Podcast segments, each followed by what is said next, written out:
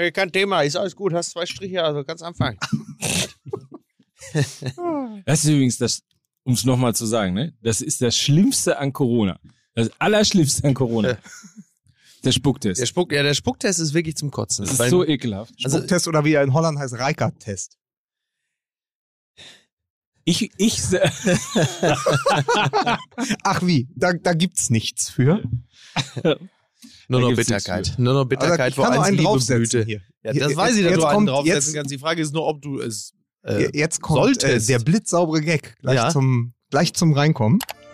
hier, hier, Sie hören jetzt äh, äh, der blitzsaure Gang mit, mit, mit äh, Lukas Ja, hier, in, in Hamburg heute wieder FFP2, früher in München FFP1. Hier, immerhin, das war der, hier, hier, der blitzsaubere Gag mit Lukas Vogelsang. ich gehe nach Hause. Ja, ich denke, äh, wer jetzt nicht bereits abgeschaltet hat, der beweist eine Leidensfähigkeit, wie man sie eigentlich sonst nur an den Tag legt, wenn man Fan von Borussia Mönchengladbach ist. Ja? Und äh, damit möchten wir an dieser Stelle auch ganz herzlich grüßen, unter anderem Tommy Schmidt, Joko Winterscheid, Markus Feldenkirchen, die äh, an diesem Haben die alle rüber zu Borussia Mönchengladbach gemacht? Jetzt aus Solidarität. rüber gemacht? Nein, jetzt sei doch nicht gleich echauffiert. Nee, das ist, Ich Nur weiß gute doch. Menschen. Und Serdas und Munchu. ist schon. well. Äh, schöne Grüße an die Impfscharia. ähm, ja, nee, äh, Mike, nur weil du natürlich, wie wir alle wissen, ein Rückgrat, ein rückgratloser Lurch bist, ne, musst du deine persönliche äh, äh, äh, We- Wechselhaftigkeit jetzt nicht auf diese honorigen Menschen äh, übertragen. Ne? Aber Ja. fang, fangen wir doch gleich mal mit dem Topspiel des Wochenendes an. Es war ja viel los. Burgstaller entscheidet das Spiel St. Pauli gegen Schalke 04. Und also ganz ehrlich, ein ganz kleiner St. Pauli-Block. Knaller! ja, Ganz, so, kurzer, okay. ganz kurzer St. Pauli-Block zum Reinkommen. Ja. Es ist natürlich klar, wenn Schalke 04 am Millantor spielt, wer dann die beiden Buden macht, weil der Fußball ja nun mal die besten Geschichten klar. schreibt, Ja. muss ja dann Burgstaller auch die beiden Tore machen. War dir das nicht auch vorher klar, dass das so laufen Das wird? war klar, natürlich. Ja, also das war, das war Ich Glas. werfe das Wort ausgerechnet. Was im Ja. Fußball sehr beliebt ist. das war ja auch am Wochenende, also Hertha, wir haben es ja letzte Woche im Podcast angeschnitten. Hertha hat Dada entlassen, dann kommt Taifun Korkut.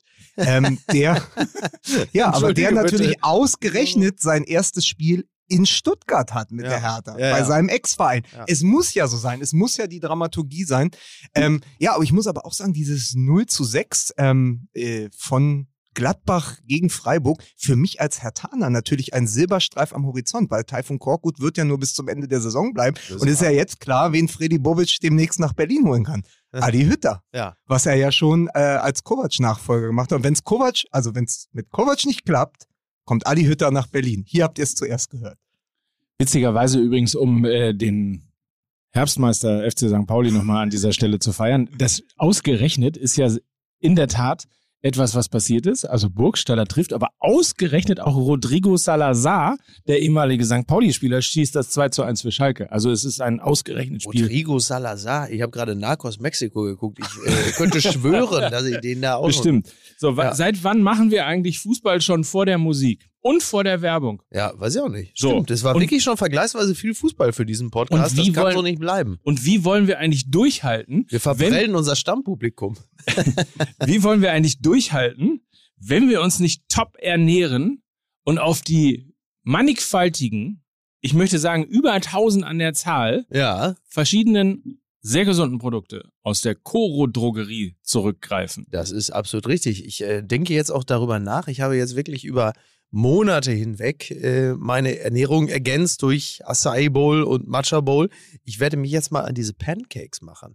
Ne, Da ist ja, ist ja auch noch einiges drin. Sonst, sonst wird es ja schon wieder so einseitig. Sonst, ich bin ja für Omelette bekannt und dann plötzlich fresse ich nur Acai Bowl und die Produktpalette bei Coro ist ja nun ausgesprochen reichhaltig. Du bist breit. Koro-Terrier, du beißt dich dann so fest an Ich einem mich genau, Frühstück, ne? genau, Ja. genau, genau.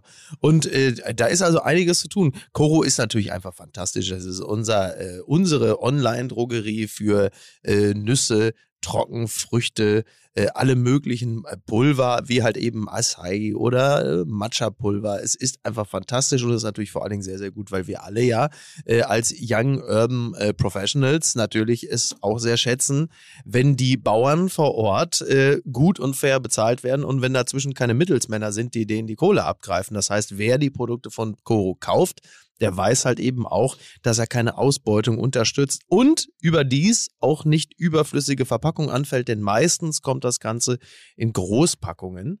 Und das ist ja auch gut. Also Coro Deutschland, wirklich das Gegenteil von Narcos Mexiko. Die Bauern werden fair bezahlt. Es gibt keine Mittelsmänner. Und man muss doch sagen, äh, für Leute, die jetzt in der Adventszeit auch so ein bisschen was für den süßen Zahn haben wollen, es gibt eine hervorragende Spekulatius-Creme. Das Oh. ist sozusagen die Nutella für Fortgeschrittene. Und es gibt Gewürzspekulatius. Und was ich empfehlen kann, es gibt so ein Karamell-Meersalz-Erdnuss-Geknubbel. Oh, Karamell Meersalz geknubbelt. das ist wahrscheinlich auch der Fachterminus. Ne? Das ist Ja, auch ich der glaube, die heißen Protein-Crunchies. aber- Das ist der Claim. Coro Drogerie. Jetzt mit Meersalz geknubbelt. Und Protein. So, Crunchies. corodrogerie.de mit dem Gutscheincode MML gibt es 5% Rabatt auf euren Warenkorb, sprich die Bestellung. Einfach mal reinschauen, einfach mal ausprobieren. Lecker, Freunde. Gladiator würde Goro fressen. So. So. Also wirklich, dass ich wirklich mit dem Popanz da gestern eingeschlafen bin. Ne? Ja. Zapp, da sappt man einmal im Hotelzimmer durchs Fernsehen und dann kommt Ja. wirklich eine Folge Cobra 11, ich weiß nicht von wann, und dann äh, äh, Ralf Möller als der Bösewicht und die äh, junge Frau, die er entführt hatte, äh, hieß Florida. Wirklich? Echt? Ganz, Wahnsinn. ganz fantastisch. Florida. Ja, und vor allen Dingen mit äh, hier, Bruce Willis. Sag nochmal, wie er heißt. Manfred Lehmann. als äh, Oberbösewicht. Ja. Und ich glaube am Ende, ich habe das nicht so ganz die Storyline bis zum Ende verfolgt, aber Ja. ich glaube, Ralf Möller war nur der Handlanger. Ja, ja, das ist ja öfters, also in solchen Produktionen. Aber das, äh, So, ich glaube, das Freunde. war so eine, so eine Abend. Nee, komm, wir müssen jetzt Nee. über Cobra 11 reden. Ähm, Ralf Alarm, Möller, für, mein- für Alarm für Mike- Koro 11. Für, Mike, für, Mike, für, Alarm für, Cobra. für Mike ist ja äh, Ralf Möller auch immer noch der mit der Schutzschwalbe. Du Heulsoße, du Heulsoße, sagt Lothar Matthäus. Ja, Das, naja, war, komm. das war bei der WM 2000. Ne? Ja, genau. ja, genau. Ja. Wollen wir mal habe ich den Elfmeter geschossen gegen England. habe ich mich aufgebaut in der Kurve vor den Fans. Hier habe ich gesagt, Bürger Roms, Queen von England, hier stehe ich. Hab gerade den Elber reingemacht, äh, hat er vorne hat er geflennt hier, wie heißt er da, der Geskolkne oder was der da, ne? Hm. Naja. So. Hier stehe ich und schieß ein Tor. Ich und schieß ein Tor, Maximus. Ne? In seiner Erinnerung ist einfach eine schöne Vorstellung. Den Memoiren von Ralf Möller, immer nur habe ich 1996 entscheidende Elfmeter geschossen. Sehr schön. Und Jörg, und, Jörg, und Jörg Böhme, so stimmt, ich war dabei. Ja, genau, ich war auch dabei. Ja. Dann können Sie sich gemeinsam ja auch über die WM 96 äh, unterhalten, die Sie gewonnen haben. Hervor, hervorragend. Wir, wir fangen jetzt an. Ich oder? denke, es ist Ich wahrscheinlich find, für alle Beteiligten das Beste. Musik bitte.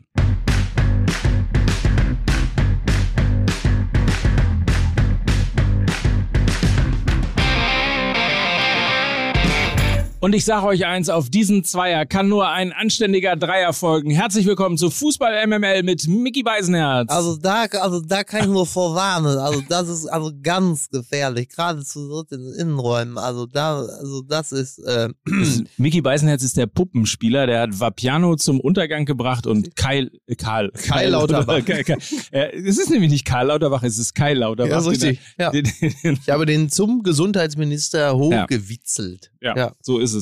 Ja, hier, ist der, hier ist der Heiner Lauterbach von Fußball. MM. Er ist der Oh. Hasardeur. Er ist, äh, er war mit Veronika Ferres im Bett, das weiß ich. Ähm, hier ist, Was? hier, Weiß pass auf, hier, hier ist der Mann, der so alt ist wie die drei beim Mainzer Keller zusammen. Hier ist Mike Nöcker. Das ist eine solche Unverschämtheit. Das ist Er ist eine Sexmaschine, mit ihm wird jedes Bett zum Intensivbett. so, geht doch. geht doch. So geht doch. Leute, ja? komm, wir, wir, wir, wir, wir, Hier wir ist der jetzt mal. Hier ist der Spucktest von Fußball MML. Hier ist Lukas Vogelsang. Ach, das ist schön. Ja, äh, Asche auf mein Haupt. Aber äh, um direkt mal was zu sagen. Folgendes, ich war am Samstag um 14 Uhr mit dem Kollegen Kai Feldhus bei Viktoria Berlin gegen Türkgücü München. Ja. Top, Topspiel, Ja, beziehungsweise Abstiegskampfduell in der dritten Liga, weil ich mir so gedacht habe, ach, ist ja noch ein bisschen Zeit zum Topspiel am Abend in der Bundesliga, äh, Dortmund gegen Bayern. Und was soll dieser Nachmittag schon bringen? Augsburg gegen Bochum, Ja. Hoffenheim gegen Frankfurt, Fürth in Leverkusen. Das, was, also wirklich, das Ja. ist doch wieder die Rudis Resterampe, Ja. ja. äh, in Ja. Leverkusen vor allen Dingen. Da kann ja nicht, äh, da kann ja gar nicht so viel Wunderbares geschehen. Und dann habe ich auf dem Rückweg, es war 1545, angefangen bei Radio 1 die Bundesliga. Ja, sehr gut. Immer eine gute Wahl. Und wenn Hans-Joachim Watzke von Borussia Dortmund oder auch Patrick Berger von äh, Sport 1 im Doppelpass sagt, das war Werbung für den Fußball am Abend, muss ich sagen, der Nachmittag war schon beste Werbung für die Bundesliga. 23 Tore, ein Spiel geiler als das andere von das, der und das Dramaturgie. und um diese um diese seltsame Jahreszeit, weil um diese Jahreszeit eigentlich in der Regel nicht so viele Tore fallen, weil alle schon irgendwie die Knochen kalt haben und keiner so richtig Bock hat. Das sind ja so also ein Spieltag, wie man ihn eigentlich eher so im April hat. es ist im, also jetzt ist er im Moment Tor in Leverkusen. Ja.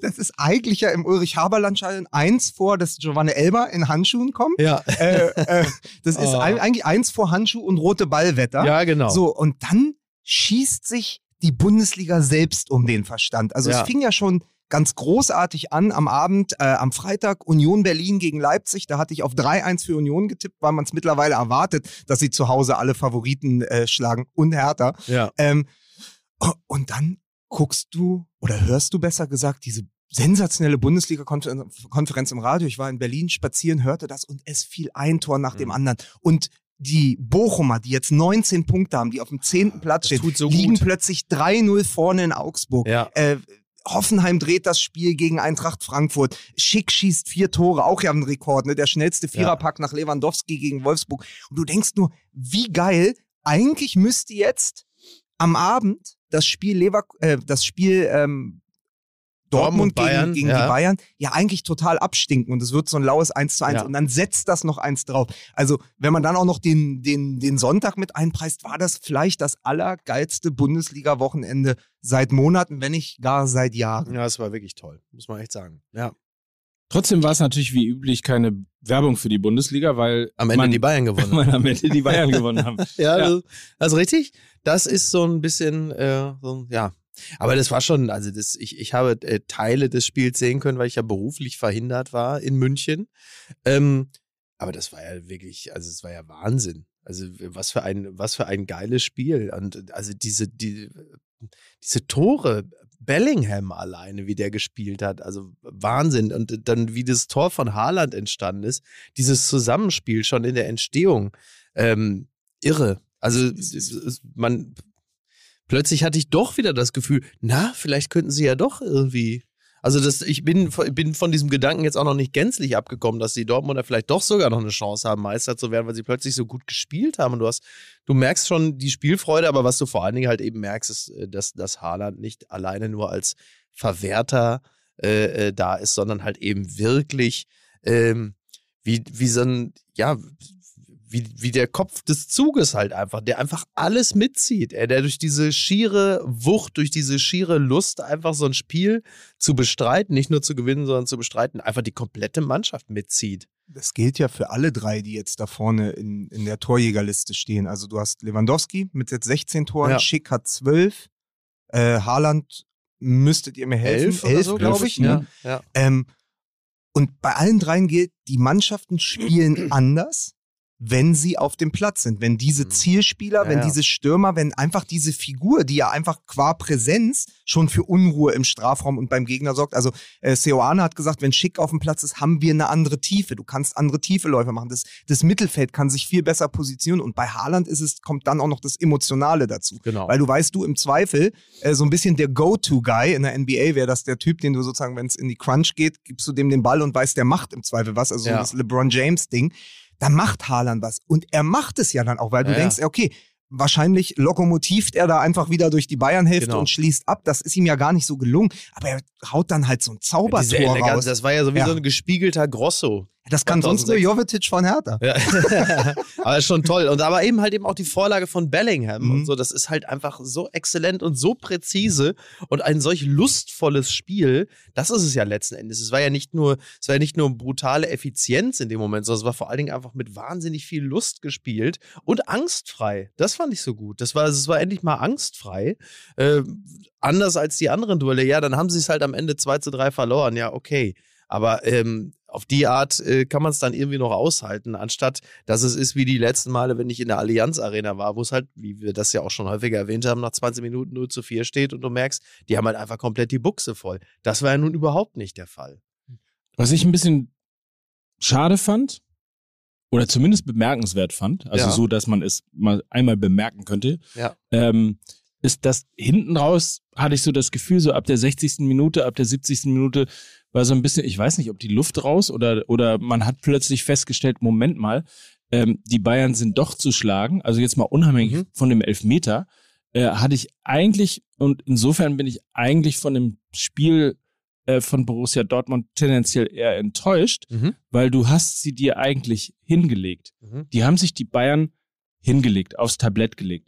Und wenn du Meister werden willst und wenn du den Anspruch hast, ärgern zu wollen, ist das das Spiel, das du gewinnen musst. Ja, das, das ist klar. Das ist, Logo. ist wie, das ist wie bei einem Schwergewichtsboxkampf. Wenn du der, wenn du der Herausforderer bist, musst du den Titelverteidiger nicht nur nach Punkten schlagen, sondern du musst ihn auf die Bretter schicken. Du brauchst einen Ja. Knockout, um Genau. zu gewinnen. Das heißt, auch ein Unentschieden wäre zu wenig gewesen. Ja, du ja. musst eigentlich derjenige sein, der am Ende das 3-2 macht, um zu sagen, pass mal auf, das ist unser Heimspiel.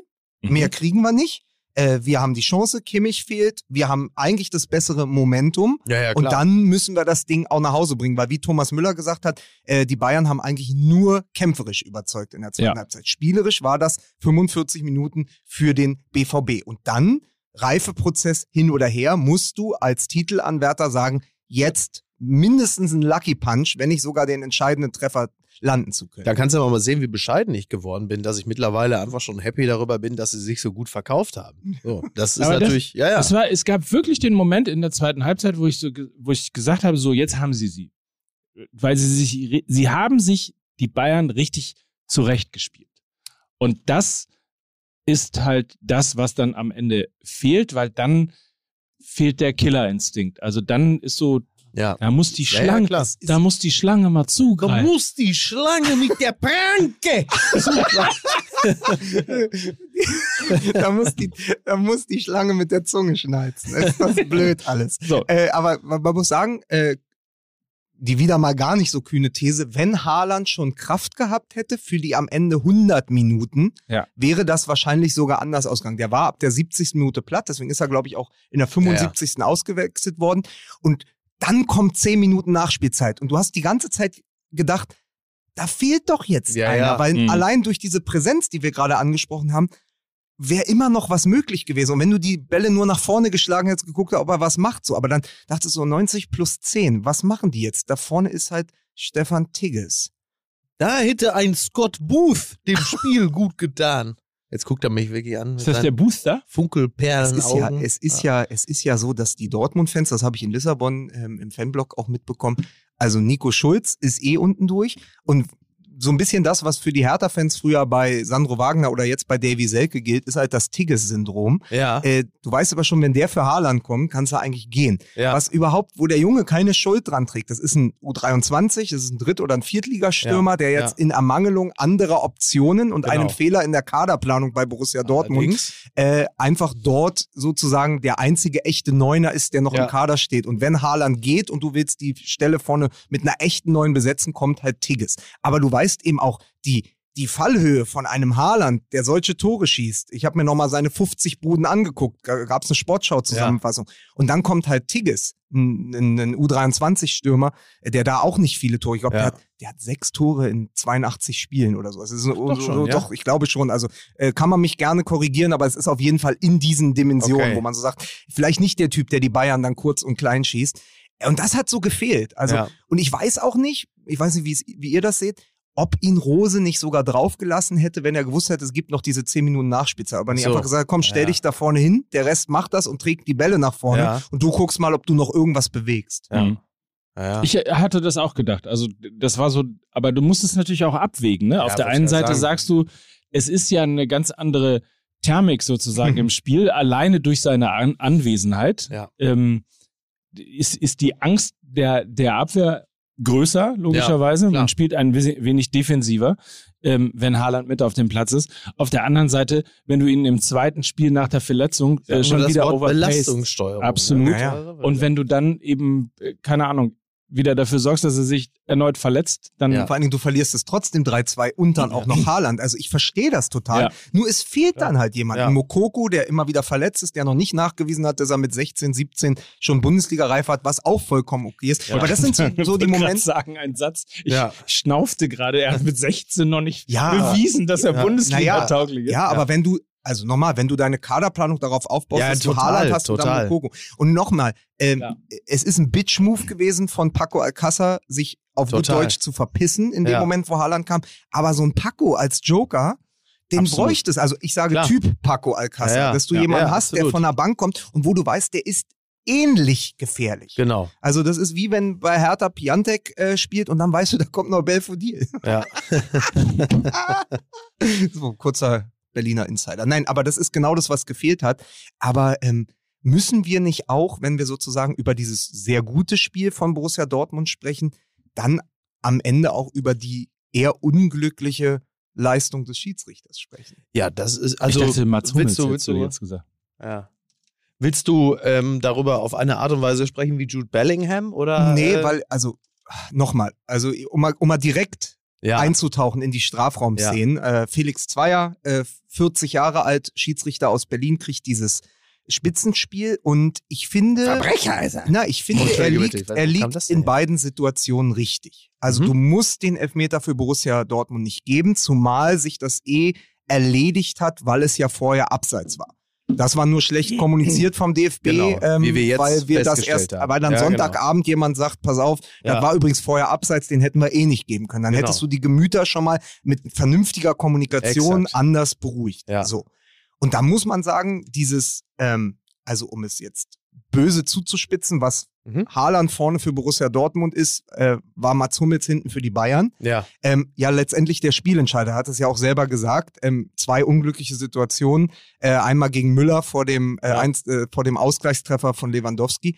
Und dann taucht er unglücklich in die Zange genommen von Thomas Müller und Ja, seinem ja. eigenen Mitspieler Jude Bellingham da ab und du Ja. weißt gar nicht, also er weiß es wahrscheinlich selber nicht. Es ist so ein Blackout-Moment. Du gehst nach vorne, kippst irgendwie und dann fällt er ihm unglücklich auf den Arm. Aber nach allem, was wir über Handspiel und VAR wissen seit Monaten oder jetzt schon Ja, ja. Jahren, ist das ein glasklarer Elfmeter. Und sobald er dort rausgeht, Felix Zweier, und sich das im Video anguckt, kann er den nicht nicht geben. Das war mir, als also der Pfiff kam völlig aus dem Nichts, weil ich die Szene überhaupt nicht in der, in der, also in, in der Echtzeit überhaupt nicht gesehen habe. Dann kam der Pfiff und dann stehst du da und siehst das, die erste Zeitlupe und denkst, okay, wenn er jetzt rausgeht, das Ding ist so safe, ein Mhm. Elfmeter für die Bayern. Nicht, weil die Bayern bevorzugt werden, Nee, nee. sondern weil es ein Elfmeter ist.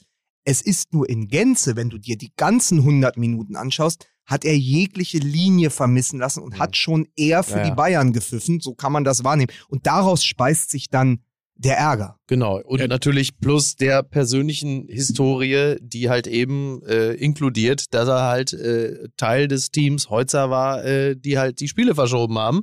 Und natürlich, also um das nochmal zu unterstreichen, was Lukas gerade gesagt hat, in der ersten Halbzeit kam noch dazu, ähm, Upamecano hat taktisches Foul, glaube ich, in der 15. Minute oder irgendwie sowas gemacht. Es gab kein Gelb.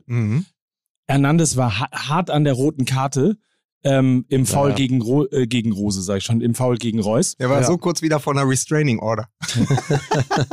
Da gab es noch nicht mal, da gab es noch nicht mal eine gelbe Karte. Ja. Und dann kommen natürlich Ja, so klar. diese ganzen Emotionen Genau. so langsam wieder auch in den, in den Kopf sozusagen der BVB-Fans und auch der Spieler.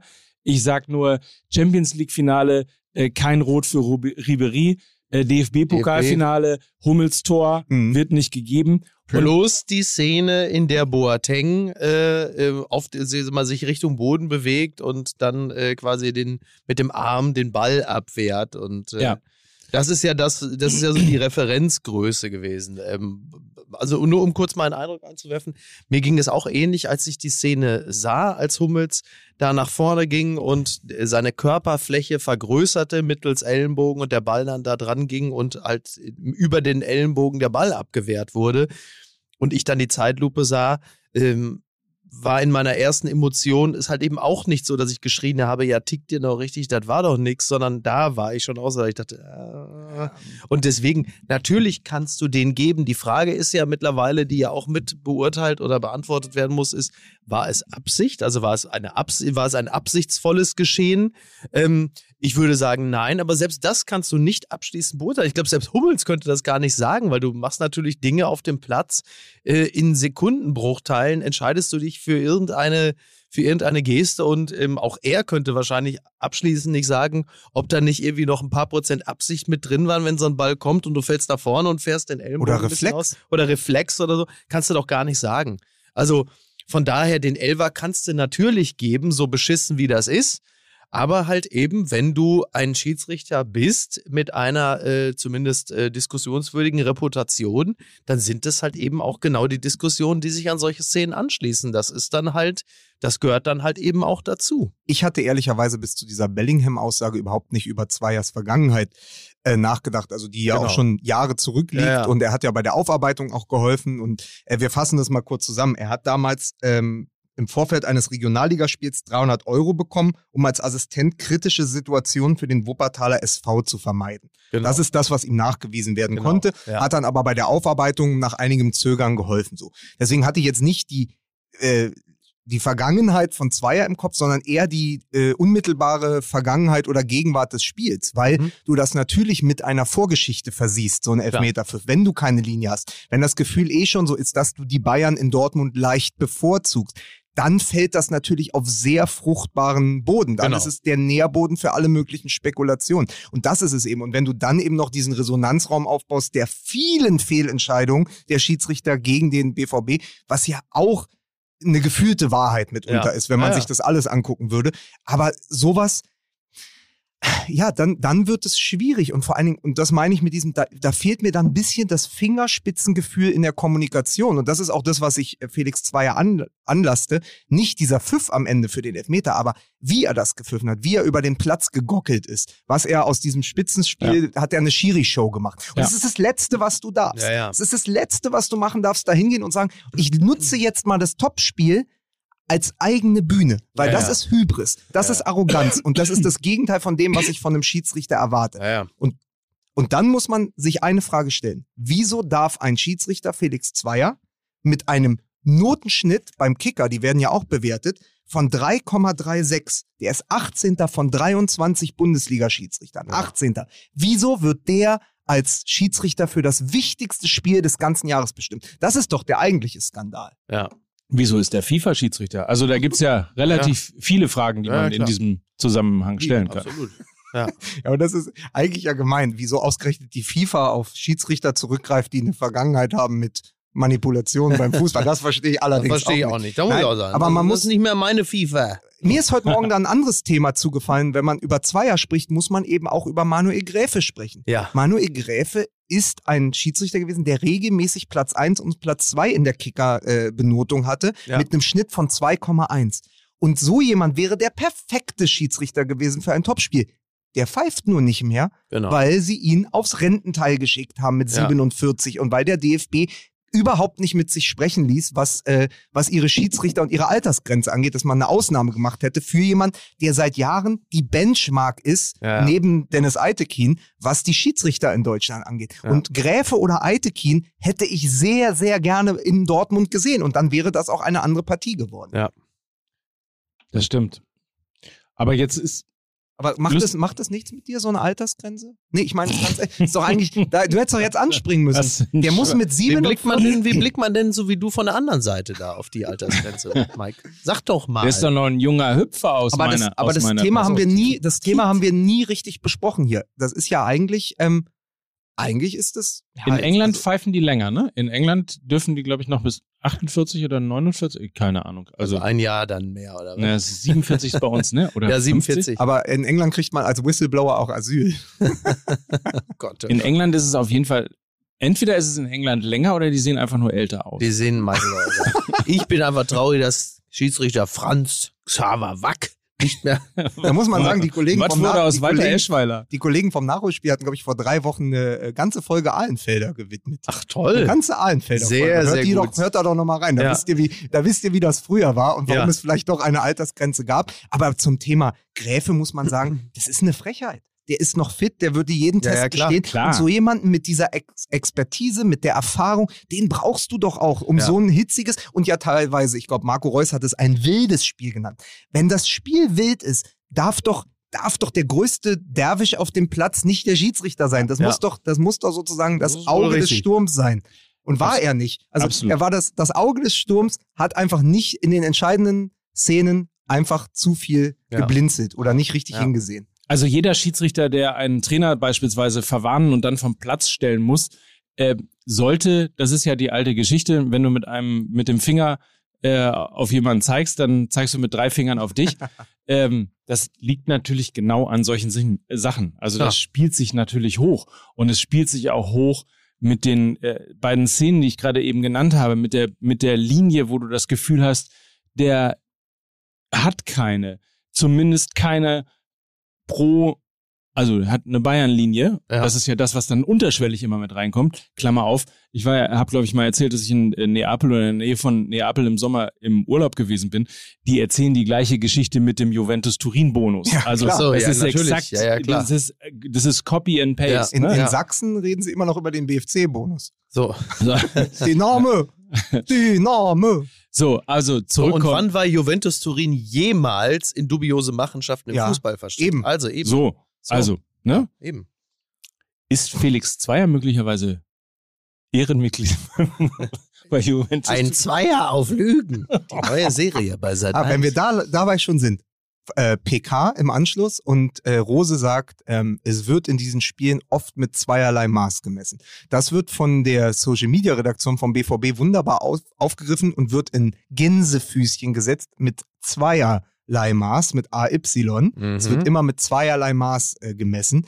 Ähm, und unser gemeinsamer Freund Marco Seifert ja. hat mir eigentlich schon die, ähm, den Folgentitel zugeschickt. Äh, in Oliver Kahn Sprache. Zweier, wir brauchen Zweier. Der Druck ist da. Ja. ja es Und das, ich finde das so passend, weil das hat diese andere Ebene, weil die Bayern ja schon in gewisser Weise auch dann einen Zweier brauchten, ja. ähm, um dann eventuell als Sieger. Also ich möchte Ja. gar nicht, dass uns wieder die BVB-Brille ähm, unterstellt wird, aber ich würde schon sagen, es hat in gewisser Weise geholfen, auch wenn ich jetzt nicht sage, dass der BVB es zwingend gewonnen hätte. Der Kimmich Das- soll sich lieber impfen lassen. Oh, wo kam das denn her? Nein, ne, also ich bin ja, äh, um mal ganz kurz Twitter aufzunehmen, Oh von Berliner Bube, ähm, der sich heute geärgert hat über den Daily, weil er findet, dass die äh, BVB gemachte Diskussion nervig ist um Zweier, weil es doch auch schon bei Eintracht gegen Bayern im DFB-Pokalfinale eben äh, keinen, ich glaube, es war ein Elfmeter äh, gegeben hat, der äh, Ja, so, also was ich damit sagen will, es gibt immer diese Situation, aber da ist doch auch ein Foul nicht gegeben worden und ich glaube, darum geht's nicht. Also es geht nicht darum, dass ähm, dieser Elfmeter war ein Elfmeter. Wenn man ihn sich anguckt, ist es Natürlich. ein Elfmeter, fertig. Und der andere Elfmeter war kein Elfmeter, weil es vorher eine Abseitsposition Ja. gegeben hat. Und selbst wenn es keine Abseitsposition gegeben hätte, hätte man auch darüber diskutieren können, Genau. ob das Elfmeter ist oder nicht. Genau. So, wir haben zwei Komponenten in dieser Geschichte. Das eine ist ein total arroganter Gockel, der als Schiedsrichter über den. Hass, Dieser Hass. Und das Nein. andere ist Felix so. Der, der, der als Schiedsrichter eben wie Lukas es gerade sehr, sehr richtig geschildert hat, das Spiel versucht an sich zu reißen und als seine eigene Bühne zu nutzen, Ja. was Manuel Gräfe nie gemacht hätte. Der war eine Bühne, aber, aber anders. Ja. Also der war präsent, vielleicht auch, weil er so groß ist oder weil er so, einen so einen schlagsigen und, und dann am Ende irgendwie sehr lässigen Gang ja auch letztlich gehabt hat. Und ähm, insofern, das sind alles die Dinge, die diese ganze Emotion da reingebracht haben. So, und dann kommt noch Jude Bellingham, der einfach nur die Wahrheit rausholt, Ja. die er ja selber miterlebt hat, weil er ein Jahr alt war, als äh, der Holzer-Skandal. Ja, Aber es ist dieses, er kommt ja mit der, un le- letztendlich ist es ja eine Unbefangenheit eines Teenagers, der selber in Deutschland gar nicht fußballerisch sozialisiert ist. Genau. Das heißt, der kommt dahin, der weiß im Zweifel, weiß der auch gar nicht, dass da der äh, Robert Heutzer noch Hat involviert jetzt war. Paderborn was- gegen HSV der jetzt hat nur wahrscheinlich eher nicht irgendwo, gesehen. Der hat nur irgendwo in der Kabine gehört, da wird ein Mitspieler gesagt haben, Mann, ey, was ne Scheiße, jetzt ist hier der Zweier und Genau. so. Äh, oder nach dem Spiel, Nach auch in der Spiel Emotionalität. Mann, ey, gerade dieser Zweier oder weißt du, und dann, ja, ja. dann verselbstständigt sich das und der sagt halt, pass mal auf, der hat mal ein Spiel verschoben, äh, was ja im Englischen mit Games Fixed viel, viel schöner ist. Ja. ähm, Ja. He had Games Fixed und ähm, dann verselbstständigt sich das. Und dann kommt natürlich so ein Zitat zustande, was Marco Reus, bei einem Marco Reus nicht gefallen wäre, weil er ja weiß, was das lostritt als Klar. mediales Echo. Ja. Ähm, und Jude Bellingham war das einfach egal. Und das fand ich aber auf eine gewisse Art auch erfrischend, dass Borussia Dortmund durch ihren zukünftigen Kapitän, ich sage jetzt gerne nochmal, durch ihren zukünftigen Kapitän dort so in die Offensive gehen, äh, weil man eben auch als ich finde, als Titelanwärter so eine Niederlage nicht so hinnehmen muss. Also es Exakt. ist wichtig, da ein Gewitter zu erzeugen. Genau. Und auf der anderen Seite, das ist die Außenwirkung äh, und die Innenwirkung ist natürlich, sie haben wunderbar kaschiert, wie schlecht sie verteidigt haben. Ja, ja, also klar. sie gehen so Ja. dermaßen in die Offensive, weil sie ist fast hinten Bayern-like. Ich Ne? wollte es gerade sagen, Ja, hat schon ein bisschen genau. was Rummenige-artiges, ne? Ja. Ja, also Rummenigge, der danach wieder über äh, Mats Hummels Ja, gepöbelt hat, weil er zu langsam ist und weil er eben äh, einfach äh, nicht mehr State of the Art ist. Aber dieses, ey, pass auf, wir greifen jetzt den Schiedsrichter an, Mhm. um auch davon abzulenken, dass wir bei keiner Situation, also das erste Mal unglückliche Situation von Hummels, beim zweiten Tor schießt Guerrero im Strafraum Mats Hummels an. Das war ja schon Slapstick. Ja, das, ja. Waren, das, waren, das war Ja. Groucho Marx, was da passiert ist Ja. und nicht Mats Hummels. Äh, Also da muss man auch wirklich sagen, Borussia Dortmund hat sie auch selten dämlich angestellt. Und wenn du natürlich dann so ein Sperrfeuer eröffnest in Richtung Ja. Zweier und dem FC Bayern, kannst du sehr gut davon ablenken und sagen, pass auf, ja, das war jetzt vielleicht nicht die beste Partie von uns, aber gewinnen hätten wir sie trotzdem War denn, wann dann, wo du das gerade sagst, war dann die Abwehr, waren das dann die Mats Brothers? Oder was war das dann? Die Mats- die Mats Brothers, ne? Im Übrigen, äh, wenn man auf Mats Hummels dann zeigt als Karl-Heinz Rummenigge, dann ist das natürlich auch ein Ablenkungsmanöver, wenn klar. Äh, ich daran erinnern darf, dass Hernandez äh, ja 80 Millionen Euro gekostet hat. Äh, Well. und, und, und auch Upamecano ja sehr, bo Upamecano. sehr beru der ja auch sehr borussig beim 2 zu 2 verteidigt hat. Das ist, Ist äh, Upamecano einer für den BVB? Ja. ja, sehr borussig, das trifft's also wirklich. Wo du auch denkst, ei, ei, ei, das ei, waren ja aber auch die Vorzeichen. Also wenn ich sage, ich sitze da am Nachmittag und denke, geil, acht Tore in Leverkusen, äh, mal sehen, was Bayern Dortmund gibt. Es war ja eigentlich klar, das hat der Kollege äh, Armin Lehmann auch gesagt bei Radio 1, er sagte, äh, naja, es ist davon auszugehen, dass es ein Dorffestival wird, weil sie sind offensiv beide herausragend besetzt und wackeln defensiv beide. ja, und ja. da muss man eben auch sagen, mit der, da hat Mike in gewisser Weise schon was vorweggenommen, weil er gesagt hat, war das wirklich Werbung für die Bundesliga? Ja, als Spektakelfußball schon, aber wenn wir gerade äh, mit dem wenn wir gerade aus der vergangenen Champions League Runde Mhm. kamen und Borussia Dortmund ist halt ausgeschieden in der Vorrunde und die Bayern verteidigen international auf eher mäßigem Niveau, muss man sich eben auch fragen, was sagt dieses Topspiel aus über die Qualität der beiden deutschen Top-Teams im internationalen Vergleich? Zumal ja, wenn du 120 Millionen Euro ausgegeben hast für zwei Innenverteidiger, Mhm. ähm, damit meine ich jetzt Bayern München. Ja. Das ist etwas, was man lange Zeit immer von Borussia Dortmund äh, erwartet hat. Gebt doch mal Geld für einen Innenverteidiger aus. Ja, Ähm, Haben sie auch, sie haben 30 Millionen für den 32-jährigen Ja. Max Hummels ausgegeben. richtig. 120 Millionen für Upamecano und Hernandez. Ähm, und der Wenn- stabilste Spieler beim Bayern ist Süle. Und Ja. der saß auf der Bank. Also Ja, ja. auch das Ja, ist aber ja Vielleicht, weil da einfach äh, interne Querelen sind. Da geht es ja um die Vertragsverlängerung. Es sieht so aus, ist er neben Dembele und eventuell Eden Hazard einer der ersten Transfers der Scheichs nach Newcastle wird. Mhm. Also kannst dich schon mal darauf einstellen, nächstes Jahr Newcastle mit Dembele, Eden Hazard in der Offensive und Niklas Süle im Abwehrzentrum. dass sie die alle holen Ja, ja, sie wollen? wollen, das ist der, das ist der große Wunschzettel der Scheichs. Ach was, guck Ja. mal, siehst, ich meine, dass das passieren würde, war klar, aber dass, das, äh, dass dieses Trio da, Dembele, ja, Ja, ja, also Dembele wär- finde ich sehr passend und Ja. Süle kokettiert hat damit. Äh, Süle hat aber auch schon im letzten Transferfenster, ich glaube, da war lange, lange nicht klar, ob er zu Tottenham Hotspurs wechselt, Mhm, okay. weil er will eigentlich weg bei den Bayern. Dann hat er sich zurückgekämpft und ich finde auch, er ist in der Nationalmannschaft zusammen mit Schon, Rüdiger. ja. Niklas Süle ist ein sehr gutes Innenverteidiger-Duo. äh, aber äh, also er hatte sich zurückgekämpft. Ich finde ja auch, dass die Bayern besser stehen, wenn äh, einer von den beiden Hernandez oder ähm, Upamecano nicht spielt. Aber Mhm. das ist nur meine Ja. meine Meinung. So und Ja. naja, aber wie gesagt, also international glaube ich, dass die Bayern offensiv jede Mannschaft vor Probleme stellen können, aber Ja. eben defensiv auch jetzt Sich überlegen. selbst können sie Jetzt überlegen, wir uns, selbst. jetzt überlegen wir uns, der Gegner ist in der 80. Minute immer noch PSG Ja. oder Manchester City oder Liverpool mit äh, Mo Salah äh, in, in Jahrhundertform. Äh, da kann einem dann schon Angst und Bange werden. Nur für den Moment und für den Fan, der sagt, pass auf, an einem tristen Dezembernachmittag setze Mhm. ich mich um 15 Uhr hin und gucke bis 22 Uhr Bundesliga und sehe am Ende 28 Tore. War es trotzdem herausragend. Und dann natürlich noch garniert mit dem, äh, diesem vollkommen wahnsinnigen Auswärtssieg der Freiburger bei Gladbach. Also es war deswegen, glaube ich, trotzdem Werbung für den deutschen. Fußball, weil man die Bundesliga, die sonst auch oft sehr prüde und spröde und langweilig daherkommt, mal wieder in ihrer ganzen Galligkeit und ihrem ganzen Glamour sehen konnte.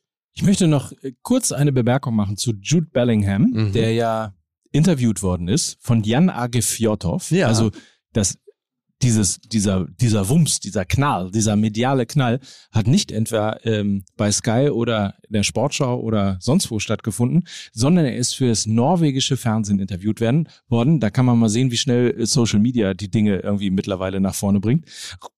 Upsa, ich hätte mich kurz fast. Aber, hat, aber wichtige Frage, Mike. Hat Jude Bellingham ihn gefragt, warum sprechen Sie kein Deutsch? Nein. ja. so.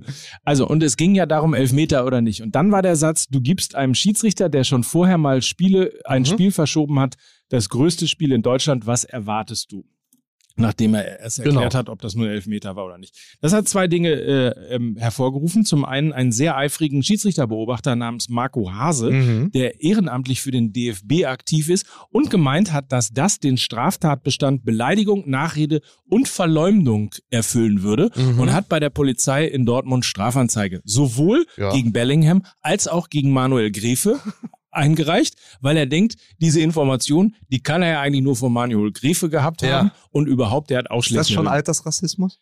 So, das ist, äh, das ist Frage Nummer eins. Also äh, da äh, sieht man mal wieder, ne? In, Im Anschwärzen sind wir alle immer richtig ist, gut äh, Da gewesen. gab Gewesen, es aber sofort, äh, ich weiß nicht, ob du darauf hinaus willst, es gab aber sofort eine Antwort von äh, dem Juristen Christoph Schickhardt, der gesagt hat, ähm, die Aussage von Jude Bellingham ist unanständig, aber ganz klar vom Recht auf freie Meinungsäußerung gedeckt. So, das war Ja. die unmittelbare juristische Antwort. Naja, aber wenn man den Satz noch mal hört, du, du gibst einem Schiedsrichter, der schon vorher mal Spiele geschoben, verschoben hat, Ja. da ist ja nichts falsch drin. Nö, das ist. Es ist zu, es ist zugespitzt, weil Es ist natürlich, zugespitzt, aber äh, es- Ja, weil es es natürlich insinuiert natürlich gewisse Dinge, aber es ist nicht es- die Unterstellung, dass diese Person, also es ist zumindest nicht eine offene Unterstellung, dass diese Person jetzt dieses Spiel und, verschoben hat. Aber das sagt er ja er nicht. sagt ja nicht, aber ja, er, sag ich ja, deswegen genau. sage ich auch, das hat er nicht gesagt. Genau, aber Wenn ich sage, Ge- das hat er nicht gesagt, bedeutet das ja, dass er etwas nicht Ach so. gesagt hat. Ach, sa- hat du er gar musst nicht ihm gesagt. auch, du musst ihm auch zuhören. Entschuldigung, Ähm, ich war schon einen weiter. Aber natürlich ist es in der Gegenüberstellung, hebt er Zweier auf einen Sockel mit äh, Robert Heutzer. Ja, klar. Ohne es ja, ja. vielleicht gewollt zu haben. Aber das bleibt hängen. Ich glaube schon, dass er es So. gewollt hat. Ja, okay. Ähm, naja, und fairerweise hat er natürlich die äh, Karriere von Felix Zweier, zumindest was das Pfeifen von BVB-Spielen angeht, erstmal zerstört. Also das wird ein paar Jahre. Solange ich hier was zu sagen habe beim BVB im Westfalenstadion, wird der bestimmt nicht da pfeifen. Das sage ich hier. So, und dann muss man ganz kurz mal sagen, dass Oliver Fritsch von der Zeit äh, Ja. gestern Twitter gewonnen hat, äh, weil er natürlich, also der DFB hat natürlich ein Verfahren eingeleitet gegen Bellingham und er hat getwittert, hätte der DFB Humor, wäre die Strafe für Bellingham 300 Euro in Bar. Sehr gut. Ah, wunderbar. Sehr schön. War es denn gestern überhaupt erlaubt, etwas anderes zu twittern als zur, äh, zum Thema Lauterbach? Das ist ja eigentlich, eigentlich nicht erlaubt gewesen, ne? Das ist eigentlich Ich- un, un, unerlaubtes an Ja. der Sache vorbei twittern. Ja, Muss man sagen. Das ist kann aber, sein. aber ähm, um, da wir ja auch äh, den popkulturellen Moment des Fußballs abbilden, habt ihr denn mitbekommen, was vor dem Spiel am Westfalenstadion los war? Mit dem Kollegen Puffpaff. Ach so, stimmt. Da, sensationell, also sensationell bescheuerte Idee. Erstmal hat man gehört, es kam zu Rückstau, weil viele BVB-Fans ähm, gehört hatten, dass die Mannschaft vor dem Stadion steht und Autogramme gibt. Achso, das sind dort impft, viele, impft, sind also dort viele, äh, die impft Die dort. impfen das Nein, jetzt. Sind viele dorthin gepilgert und kamen deswegen nach dem Anpfiff erst ins Stadion. Ah. Was aber passiert war, ist, Puff Puff äh, hatte sich als, weil eine, wahrscheinlich haben sie in der Redaktion Ja. gedacht, es gibt eine gewisse Ähnlichkeit zwischen, äh, wie heißt er eigentlich mit Vornamen? Sebastian? Sebastian Puffbach. Sebastian Puff Heißt Puff. der eigentlich wirklich Puffbuff oder ist das Der ein- heißt wirklich Puffbach. Okay, also Sebastian Puffpaff hat eine gewisse Ähnlichkeit mit dem Dortmund-Trainer Marco Rose. Ja. Und das reicht ja bei einer Comedy-Redaktion oft schon für den genialen Einfall. Pass auf, dann setzen wir den vorne in den Bus, Ja, ja. packen noch 22 junge Männer als Statisten rein und gucken mal, wie weit wir kommen können. Ich erinnerte mich da an eine Joko und Klaas Folge, Ja. wo, ähm, äh, wo, äh, wie heißt, wie hieß nochmal dieser irre Preis? Ähm, Ach, der goldene Umberto? Genau, der Gold, wo er den goldenen, wo Joko den goldenen Umberto bei Borussia Dortmund verleihen will und sich als Jürgen Klopp verkleidet, weil er eine ähnliche Brille hat, Bartwuchs und eine ähnliche Größe Ja. und probiert in Bracke ins Trainingszentrum einzudringen als Jürgen Klopp und halt nie an den Ordnern vorbeikommt. Ja. Es war aber so, dass Puffpuff und äh, seine, ähm, seine Gesellen da im, im, in diesem Bus mehrere Sicherheitslinien äh, durchbrochen hatten. Also sie wurden durchgewinkt bis quasi kurz vor den Katakomben. Und da fiel es dann auf, dass es vielleicht nicht der es echte Borussia Dortmund äh, Ja. Bus ist und vielleicht nicht der echte Marco Rose. Und dann wurden sie sozusagen des Geländes verwiesen wegen äh, Land- und Hausfriedensbruch. Ja. Ich find's ja ganz witzig, ja, machen wir, und das wird da auch einen Beitrag geben bei TV Total. Ich finde es fünf Jahre nach dem Bombenanschlag mit dem Bus, aber auch so ein bisschen geschmacklos. Also gerade überhaupt nicht dran gedacht. Nee, das war Nee. bei vielen Leuten auch die Reaktion, weil ich dachte, beim Bayern München, bei Hertha Ja. BSC, beim VfB Stuttgart, wo es keine Geschichte mit dem Ja. Mannschaftsbus gibt, finde ich das einen hervorragenden Gag. Ja. Und vielleicht stehe ich auch damit alleine und bin da überempfindlich. Aber ich dachte so bei Borussia Dortmund, weil wir waren ja damals auch im Stadion, Ja. als dieser Bombenanschlag mit dem Bus war, dachte ich, ein Gag mit dem Dort, der den Dortmund-Bus involviert, hatte bei mir ein, äh, so ein kleines Geschmäckle. Bei auch mir- nichts, wo ich jetzt, Ja, ja, da hätte ich ich, mich nicht mal bemüßigt gefühlt, bei Twitter was zu schreiben, aber hier in der Runde war das, war, nee, Ja. bin ich ja auch gar Ja, nicht ja. mehr. Aber ähm, mein Gedanke war nur sofort, das war mein erster Gedanke, Ja. die wollen mit dem, mit einem ja echt gebrandeten, echte Liebe Borussia Dortmund Ja, Bus ja. die Sicherheitslinien durchbrechen. Da ist bei mir sofort Borussia Dortmund Mannschaftsbus und das hat deswegen bei mir keinen Schmunzler Mhm. hervorrufen können. Nee, also dieses Gefühl habe ich zum Beispiel überhaupt nicht. Ich muss allerdings auch sagen, also ich habe an diese Geschichte, also deswegen ja, und ich habe an diese Geschichte mit dem Bus einfach gar nicht mehr gedacht Mhm.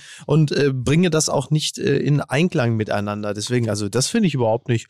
Das finde ich, ich finde es auch äh, wirklich nicht weiter schlimm. Ja, es gibt eine Geschichte mit dem Zusammenhang, aber ähm, da jetzt in den Gag nicht irgendeine Bombe involviert Nee, ist oder natürlich. irgendein Pseudo-Attentäter oder so, finde ich den Gag auch nicht geschmacklos. Es ist halt einfach eine ganz andere äh, Denke, die dem zugrunde liegt und es verhöhnt ja nicht das, was damals passiert ist, sondern es ist halt wirklich einfach ein Transportmittel, mit dem man versucht.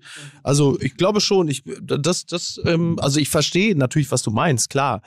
Ähm, und es ehrt dich, dass du anders als wahrscheinlich 99,8 Prozent der Twitter-Bevölkerung halt eben das nicht zum Anlass nimmst, um äh, ernsthaft, was macht denn da? Nee, ach, so, so schlimm ist es, aber ich hatte trotzdem so, ich dachte, ach, ist eine witzige Idee. Mhm, Der ja, sieht ja, ja. wirklich ein bisschen aus wie Marc Rosen, Ja. aber mit dem Bus bei Borussia Dortmund in die Katakomben eindringen zu wollen, also hat jetzt nicht Ja, bei ja. mir den ganz großen Jubelsturm Ja, gut, das ist ja- das ist ja Also ich hätte in der Redaktion, hätte ich mich dagegen ausgesprochen. Wahrscheinlich als einziger, aber das nur mal als...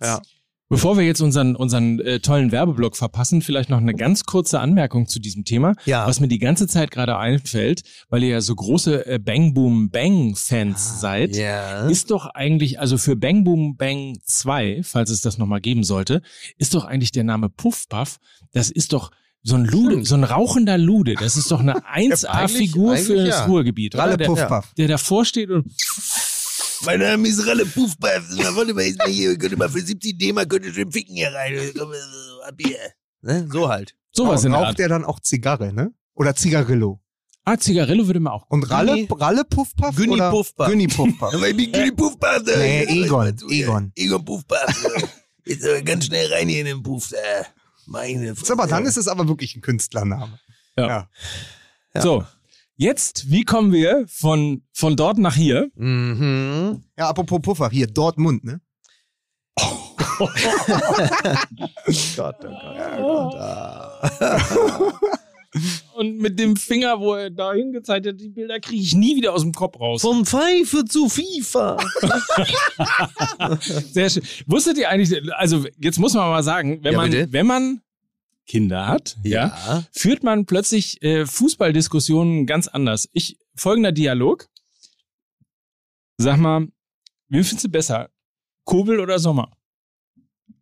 Du bist nicht bei Papa, du hast mir überhaupt nichts zu sagen. so, Entschuldigung, bitte. So, war die Frage an mich Ja. und dann dachte ich irgendwie, wen finde ich besser, Kobel Kobel oder Sommer? Sommer? Ja. Kobel oder Sommer? Und dann sage ich irgendwie so, äh, pff, äh, Ko- Kobel, weil er Dortmunder ist. Ja.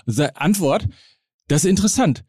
Der hat bei FIFA nur 80, Sommer 82. So, und da Ah. wusste ich einfach, ich habe mit einer anderen Generation Ja, von ja. Äh, Kindern zu tun, die Fußball eben sowohl im Fernsehen, im Stadion, aber auch eben Du gehst sofort auf dein Zimmer den Kicker lesen.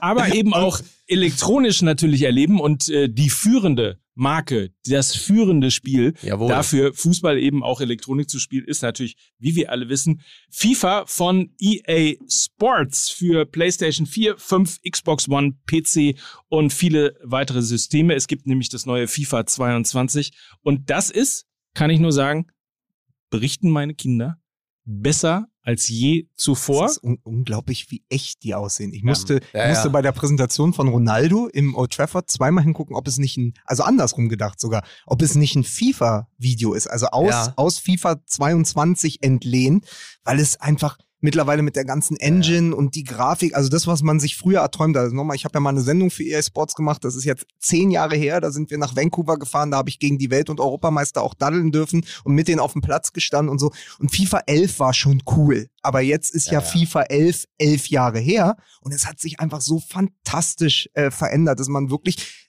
es ist ja auch die große Gefahr. Also Uli Hoeneß hatte das am Rande des Doppelpasses auch gesagt, wenn wir die ganz jungen Menschen nicht mehr für den Fußball begeistern können und nicht mehr für die Kurve, weil sie dann eben in dieser Welt verloren gehen. Ja. Man, wenn man aber es sieht, wenn man die Grafik sieht, wenn man die Bewegung sieht, es ist so nah dran am echten Fußball wie noch nie zuvor. Plus, dass du halt eben nicht nur diese fantastische Optik und Grafik hast, sondern du hast natürlich auch das Begeisterungsmoment, weil du halt eben dort viel mehr Hand an die Geschicke deines Vereines anlegen kannst, als du das als normaler Fan kannst. Also das heißt, du kannst dort ja äh, einen Abstiegskandidaten übernehmen Mhm. und ihn halt einfach zu einem absoluten Weltverein aufbauen. Und das ist natürlich, ja, die berühmte Heldenreise und es macht natürlich wahnsinnig Spaß. Also das heißt, du, du verbindest ja dann einerseits diesen Karrieremodus und hast auch noch selber Einfluss darauf, wie diese Mannschaft spielt, wie du sie zusammenstellst, zu welchen Erfolgen du sie, du sie führst. Ähm, besser geht's ja nicht. Da kann man dann durchaus schon mal so von 24 Stunden am Tag oder schon mal so 23 durchdaddeln. Es ist, es ist die einzige realistische Möglichkeit oder unrealistische Möglichkeit, dann doch mal Haaland und Mbappé als, als Sturmduo aufzustellen. Also Ja. das ist, bietet FIFA 22 dann Dazu auch. musst du Kur- schon, sonst musst du dazu schon der saudische Prinz sein, ne? So. Ku- ku- Kurzer Nachgang, aber ich habe ja äh, von FIFA 97 bis ungefähr FIFA 2002 immer probiert, äh, im Mittelfeld den Schiedsrichter umzugrätschen. Ich frage, ich frage, ich Das frage, ich frage ja. aus aktuellem Anlass, geht das mittlerweile? Weil dann könnte man ja durchaus äh, das Topspiel vom Wochenende, könnte Marco Reus ja nochmal schön an die Konsole gehen und gucken, ob er Felix Zweier umgegrätscht kriegt mit seinem eigenen Avatar. Das finde ich wunderbar, aber es geht wahrscheinlich. Wahrscheinlich würde er sich dabei verletzen. Ich weiß nicht, ob das geht. Ich weiß aber, dass das Gameplay überarbeitet ist. Der Torwart ist, das ist nämlich immer eine ärgerliche Geschichte auch gewesen, dass der Torwart meistens hinten ähm, relativ schnell überspielbar gewesen ist. Also Ja. man, wenn man das gut vorne beherrschte, konnte man relativ viele Tore schießen. Das Torwartplay ist komplett äh, überarbeitet worden. Ballphysik und der Sound. Jedes Tor, jeder Zweikampf, jeder Fehlschuss, jede Anfeuerungsrufe, all das gibt es in FIFA 22 unter dem Motto Powered by Football. Ein Spiel, das so fesselnd ist, dass selbst der Sound dich in den Bann zieht. Boah. haben wir noch einen, haben wir noch Toll. einen Partner oder? Du bist, ja, du bist ja geradezu maßlos. Ja, pass auf. Gierig. Ähm, die, dann kommen wir nämlich von FIFA direkt zu einem anderen Thema. Erinnert ihr euch noch, als ich äh, Anfang dieser Saison mal erzählt habe, dass Sascha Mölders, Mhm. unser, ja. unser guter Freund, du hast ja, Ja. mittlerweile auch das Trikot von Ja. 1860, Mickey, ähm, Nicht dass der eine Größe, bessere, dass der bessere Defensivwerte hatte als Lionel Messi. Und da haben wir so ein bisschen gescherzt und Sascha Mölders, ja, auch mittlerweile eine Kultfigur, der ist seit dem Wochenende bei 1860 München vom Training suspendiert. Mhm. Sascha Mölders als Kapitän abgesetzt, abgesägt und im, im Giesinger Graupel stehen gelassen, muss man an dieser Stelle sagen. Was Ja. macht das mit euch? Ja, ich äh, fand das, äh, äh, also schockierend ist jetzt ein bisschen, bisschen, bisschen hochgegriffen, aber es hat mich natürlich überrascht. Ähm, jetzt gucke ich auch nicht jede Woche äh, Drittliga-Fußball, aber das klar. Also ich, was ich, was ich mitbekommen hatte, war, dass die, äh, dass er, dass seine Knipser-Qualitäten zuletzt so ein bisschen äh, unterrepräsentiert waren. Und ähm, das, was ich jetzt zuletzt gelesen hatte, war, dass also die Trainingsleistungen wohl nicht besonders gut gewesen seien. Plus, und da wird es natürlich interessant, dass er wohl offensichtlich ein, sag mal, ein toxisches Klima Mhm. um sich herum aufgebaut hat. Also das, das kommt aber auch aus der Mannschaft heraus. Und das ist natürlich immer äh, bedenklich. Und ähm, nach dem, was ich so gelesen habe, rund um Giesing, ähm, war das wohl unausweichlich. Wie, wie ist, wie ist, was bedeutet toxisches äh, Klima? Ist das so Giftig. Ich stell, äh, giftig. Ich tr- stell mir vor, die kommen vom Trainingsplatz Mhm. und gehen in ihre alte schäbige Kabine da am Grünwalder Genau. Stadion. Ja.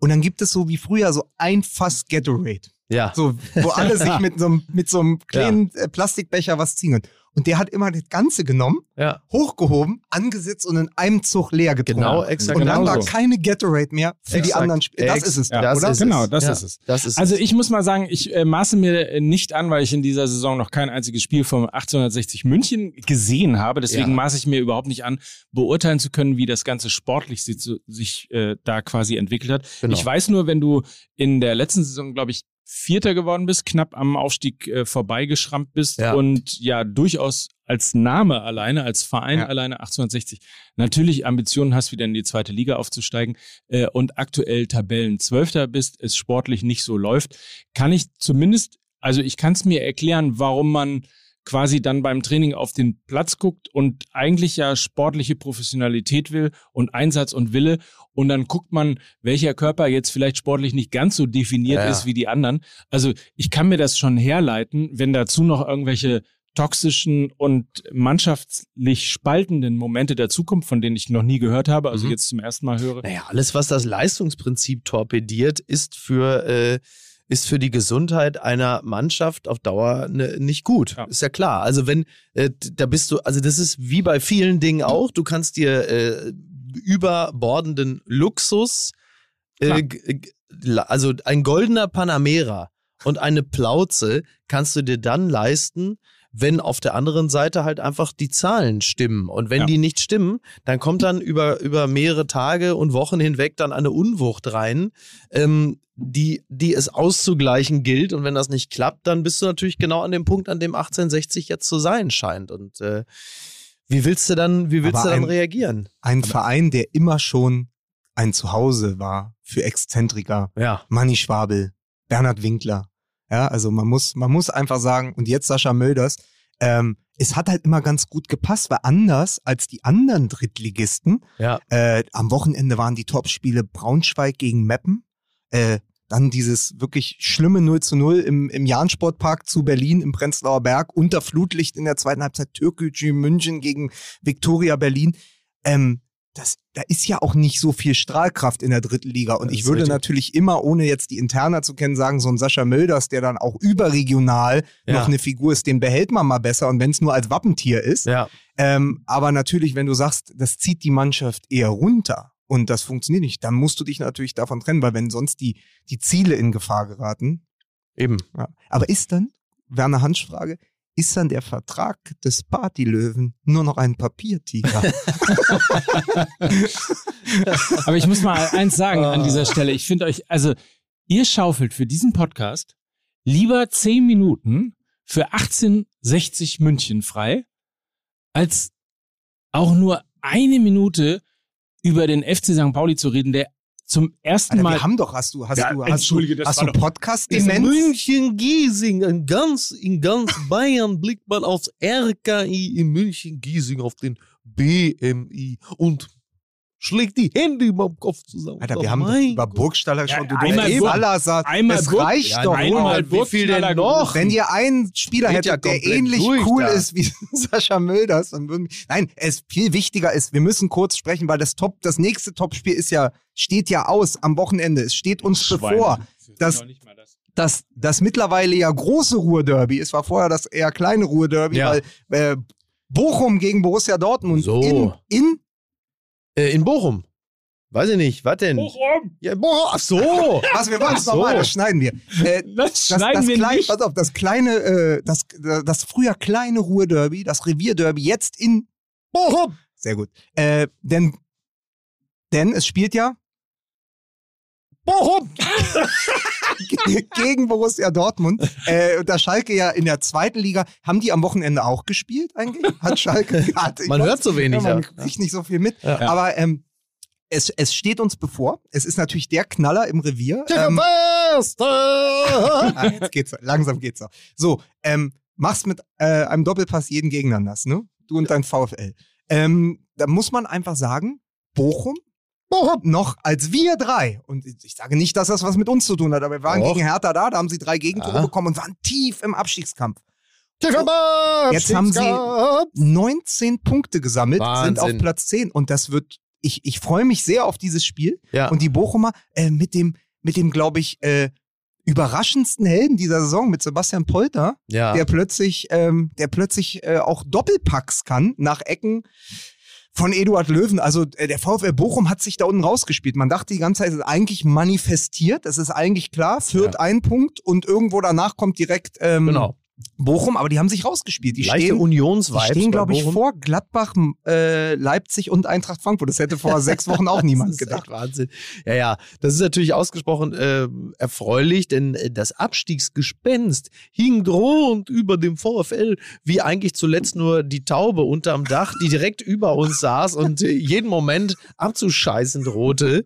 Ähm, ja, ist natürlich gut, macht es äh, entspannt uns natürlich auch ein bisschen, da wir jetzt äh, im Zweifel auch nicht, also ich hätte jetzt kein Riesenproblem damit, wenn dann auch Borussia Dortmund jetzt dann gewönne, weil ja im, im Meisterschaftskampf diese drei Punkte natürlich äh, sehr, sehr wichtig sind für Bochum auch, aber ich glaube, Bochum selber rechnet jetzt nicht zwingend damit, dass sie drei Punkte aus einem Spiel gegen Borussia Dortmund holen, aber äh, you Sie never know. Also ich haben ja mal vorsichtig, also ich, ich würde auf jeden Fall schon mal äh, Kobel raten, äh, nicht zu weit vor dem Tor zu stehen. Es könnte, äh, also auch sich auch nicht allzu weit aus dem 16er rauszubewegen. Es könnte halt sein, dass aus 40 Metern plötzlich ein Ball über dich hinwegfliegt und sich ins Tor hinabsenkt. Wie heißt der Kollege? Milan Pantovic, ne? Ja. Ich glaube, Milan Pantovic, sehr geil. Und ich wusste es, ich habe mir die Zusammenfassung des Spiels gegen Augsburg angeschaut.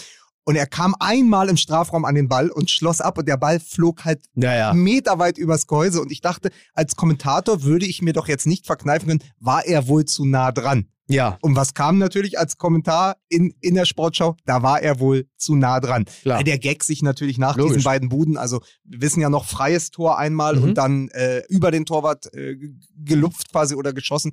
Also das ist natürlich etwas, was auch nicht äh, unendlich reproduzierbar ist Nein. als Tor, aber äh, du hast natürlich recht, weil Ja. wenn jemand schon so viel Selbstvertrauen gesammelt hat, weil er weiß, du, ich versuch's jetzt mal, Ja. sollte man als Kobel dann vielleicht nicht am 16er stehen und, äh, und das schöne Ruhestadion begutachten. Ja, also für Borussia Dortmund natürlich etwas unvorteilhaft ist, äh, fürs Videostudium ähm, seitens des Gegners haben sie einiges äh, ähm, hingelegt.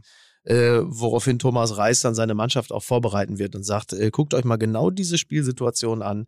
Da könnte es für Borussia Dortmund ein wenig kippelig werden. Genau da müsst ihr ansetzen. Um, um dann mal das Wochenende aber noch ähm, abzuschließen, weil ja wirklich so viel passiert ist. Ich, ich habe natürlich ähm, das Debüt von Taifun Korkut mir angeschaut Ja. Und unmittelbar danach fing dann das Spiel Freiburg gegen Gladbach an. Ja. Ich dachte so, ach ja, Gladbach, Freiburg, Oh. eigentlich ganz interessant, aber pff, äh, ich mach mal aus. und nach 35 Minuten habe ich dann doch nochmal angemacht und dann Wahnsinn. war so, aha, hier steht es nach 25 Minuten 5 zu 0.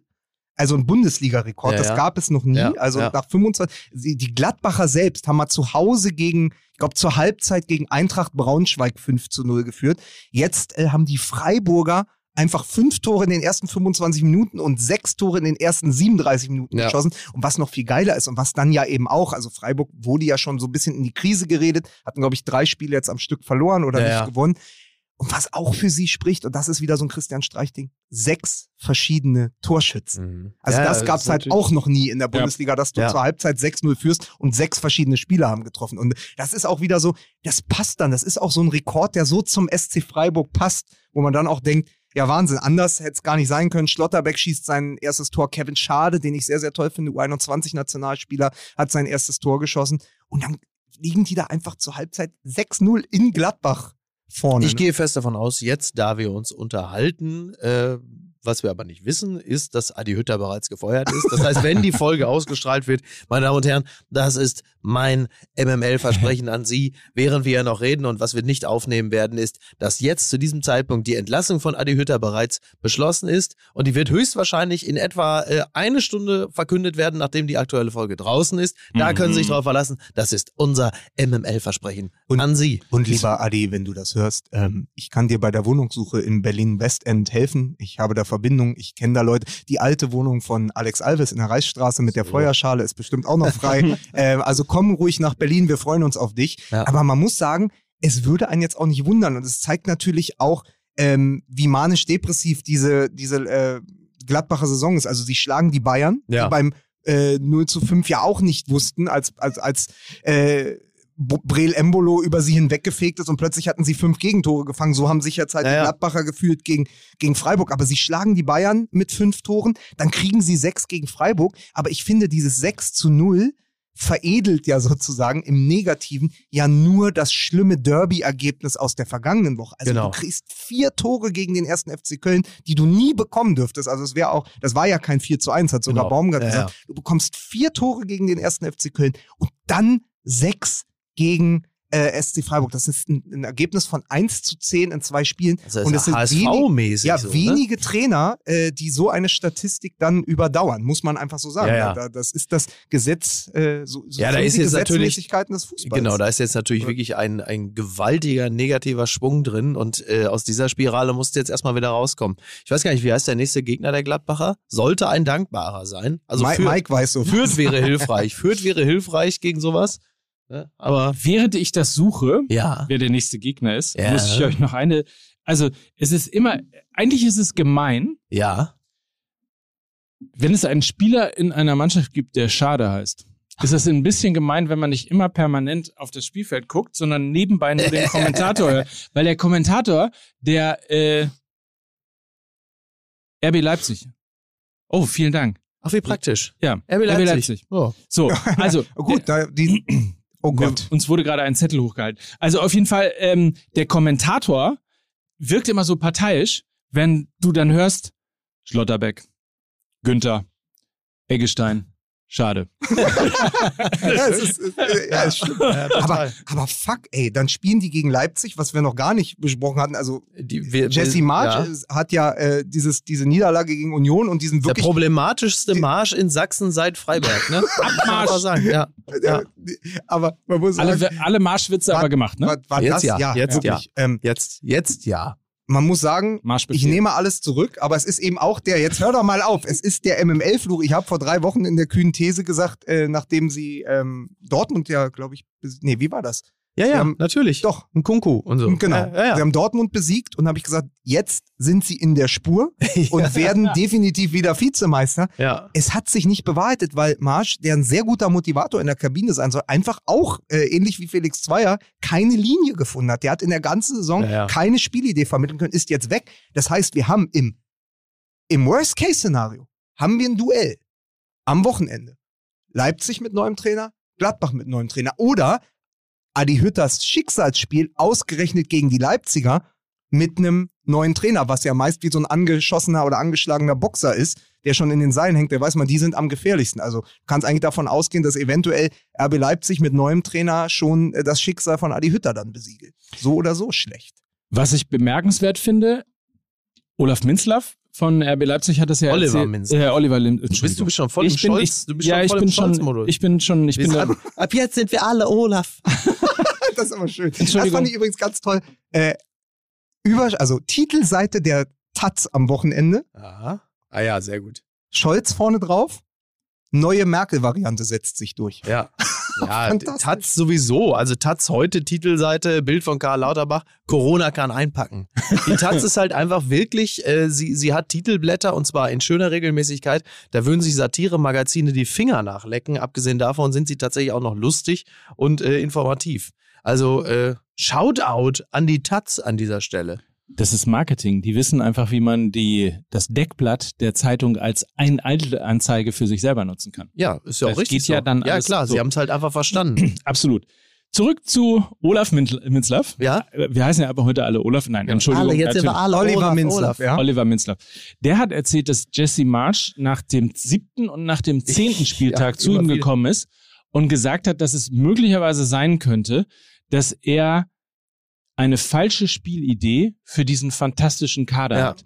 Was ich insofern bemerkenswert finde, weil das eine so zumindest von mir noch nie gelesene Weitsichtigkeit, Ehrlichkeit und Professionalität an den Tag legt, weil es eben, hallo Felix Zweier, nicht um einen selbst geht, We sondern immer noch play this game das ist- anymore, but can we still be friends? So ein bisschen der Gegenentwurf zu Lucien Favre, der dauernd dann beim Manager auf der, auf der. Couch hat gesagt, ich brauche andere Spieler für meine, für meine Idee. Ne? Also da, das finde ich wirklich mal Hut ab, äh, Jesse Ja. Marsch. Ähm, ganz, also Ja, einfach absolut. ganz groß. Das hat so unfassbare Größe Ja. ähm, und zeigt einfach, dass er einfach ein unfassbar professioneller Trainer ist. Ja, also, also anders als äh, man das ja aus dem Politbetrieb kennt. Er hängt nicht äh, auf Gedeih und Verderb an seinem Job, sondern sagt in der Selbstanalyse, vielleicht bin ich hier wirklich, und zwar nicht aus Koketterie und um sich lange bitten zu lassen, sondern wirklich in der ehrlichen Selbstanalyse, vielleicht passt es hier einfach nicht. Also Der reziproke Andi Scheuer. ganz exakt so.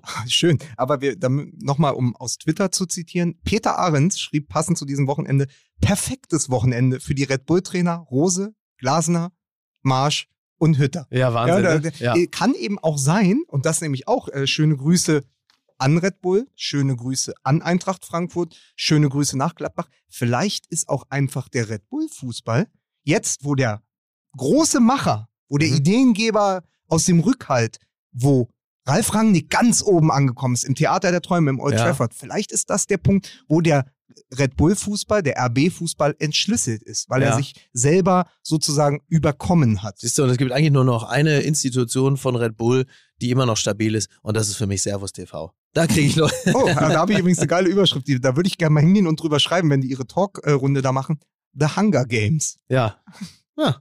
Da, ich muss, ja, da kann man wirklich mal was drüber schreiben. da ich ja nur noch fokussiert bin auf die zweite Liga, kann Ja. ich sagen, dass bei RB Leipzig Kommen wir von Servus TV zu Servus GV. Mike, bitte.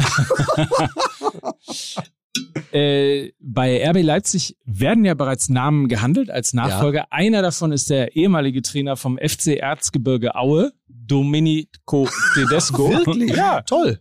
Ja. Ah. Aber ich. Äh, Ach wo, Schalke ist ja auch. Ich kann ja Schalke sagen, ist ja auch zweite Liga. Ja, ich dachte, jetzt hast du komm. den Gag kaputt gemacht. Ich dachte, du hast extra Schalke ausgelassen. Ja. So, ey, Moment, der Tedesco, der war doch bei Schalke 04. Das lassen wir mal unter den Tisch fallen. Ähm, ja, äh, die sollen bloß nicht Roger Schmidt holen, weil Nein, wenn das ist Hertha, schon- wenn Ja, Hertha ja. Adi Hütter nicht bekommt, müssen wir ja Roger Schmidt Aber Roger Schmidt ist doch auch für Leipzig gedacht gewesen, habe ich gelesen. Ja, aber ich glaube, äh, das ist, also ich habe gelesen, Tedesco oder ein Trainer aus dem Ausland. Was immer das bedeutet. Ja. Jürgen Klopp. okay, Entschuldigung. Streng genommen waren ja alle Trainer, die äh, zu RB Leipzig gegangen sind, kamen ja aus dem Ausland, nämlich aus Österreich. Mhm. Ja, das ist auch wieder, das ist auch wieder richtig. Warte, ich suche hier ganz kurz noch eine Nachricht von unseren Freunden äh, vom, vom Nachholspiel, weil ich, Ja. denen, weil ich denen versprochen habe, oder wir haben ihnen ja auch versprochen, dass wir ganz kurz auf die aktuelle Folge hinweisen, weil wie, wie komme ich drauf? Ähm, wenn wir schon, wenn wir schon nicht über äh, Schalke sprechen, sprechen wir doch über Borussia Dortmund. Die aktuelle Folge vom mal, wir sind jetzt auch gleich mal fertig ja, hier, ne? ist, wir binden das so ab. Merkst du nicht, wann der Abbinder kommt? Na gut. So, ähm, diese aktuelle Folge dreht sich um den, jetzt für euch hier was zum Zungeschnalzen, Weltpokalsieg von 1997. Borussia Dortmund als amtierender Champions League-Sieger? Jawohl. 97? Ah, nee, 97. Nee, 97. 97. Im, im, Ja, ja. Also im Dezember. Deshalb Ja. jetzt aktuelle ja, ja. Folge. Äh, Was ich nicht mehr auf dem Schirm hatte, Trainer war natürlich nicht mehr Ottmar Hitzfeld, der ist gegangen, weil es am schönsten ist. Der hat Nevio. Philipp Lahm gemacht. Es war Nevio Scar. Nevio, ihr könnt Das Nevio. Puffpuff. Ja, Nevio, So. Trainer war Nevio Puffpuff und sie haben für diese, für diese wunderbare Folge mit Jörg Heinrich gesprochen. Ah, super. Ähm, ähm, und ich äh, war so ein bisschen in der Entstehung dabei und das Lustige war, damals hat es ja in Tokio stattgefunden und sie Ja. haben Jörg Heinrich kontaktiert und Jörg Heinrich war für dieses Interview, er war in Südkorea. Das heißt damals in Asien, jetzt wieder in Asien und hat sich dann, glaube ich, per WhatsApp auch gemeldet Ja. und erzählt unter anderem die Geschichte, wie er im Mannschaftshotel vergessen wurde. Also es äh, gibt Schön. äh, wirklich schöne Geschichten. Äh, Jörg Heinrich, der im äh, Hotel vergessen wurde und auch, was ich auch nicht wusste, dass der Gegner Superstar Bebeto nur für dieses eine Spiel verpflichtet Hm, ja, ja. hatte. Ja, ja. Fantastisch. Also hört da unbedingt Ich weiß, mal noch, rein. ich weiß noch, wo ich war damals. Ich habe äh, für die AWO Castro Brauxel gerade Zivildienst gemacht und wir haben äh, die Bude äh, eines Messis entrümpelt. Und äh, in dem, war das Spiel war irgendwie mittags, vormittags, mittags oder so. Und wir haben die Bude entrümpelt und dann lief halt in dem Wohnzimmer von dem Typen, der, ich weiß gar nicht, ob der da war oder ob der irgendwo sich auf dem Klo versteckt hat, aber da waren halt einfach so fünf Zivildienstleisten aus Castro Brauxel. Und wir haben natürlich, während wir da müllsäckeweise äh, den, den Unrat und den Hausstand einfach in den Container geschmissen haben, haben wir natürlich die meiste Zeit dann im Wohnzimmer das Spiel geguckt. So, das war mal ein schöner Einsatz. Das hat mir gut gefallen. Es hat ein bisschen gerochen in der Wohnung, aber das Ja. habe ich gerne Und ignoriert. weil wir Meister darin sind, bei Fußball MML den Kreis zu schließen. Ja. Am Anfang haben wir ja über Ralf Möller bei der Autobahnpolizei gesprochen. Und jetzt am Ende äh, war auch eine witzige Geschichte bei diesem Weltpokalfinale. Andreas Möller war gar nicht so scharf auf den eigentlichen Weltpokal, sondern auf das Auto, was es zu gewinnen gab. Also für den, für den, der da als Sieger vom Platz geht. Also Was war es Was denn für ein? Auto? Mitsubishi. pass auf, ja, pass auf. Das erfahrt ihr bei den Kollegen vom Ein Nachholspiel. VW Polo, Goka. Ist übrigens ein schönes Fußballwochenende. Wir könnten am Samstag 15.30 Uhr machen wir Bochum gegen Dortmund Ja. und fahren dann nach Düsseldorf und machen um 20.30 Uhr Düsseldorf gegen St. Pauli. Ja, gut, dass ich Karten habe für Arminia Bielefeld gegen Hertha BSC. Mein Ah. persönliches Topspiel, da freue ich mich schon sehr drauf. Ähm, in diesem Sinne, Küsschen. Dieser Podcast wird produziert von Podstars bei OMR.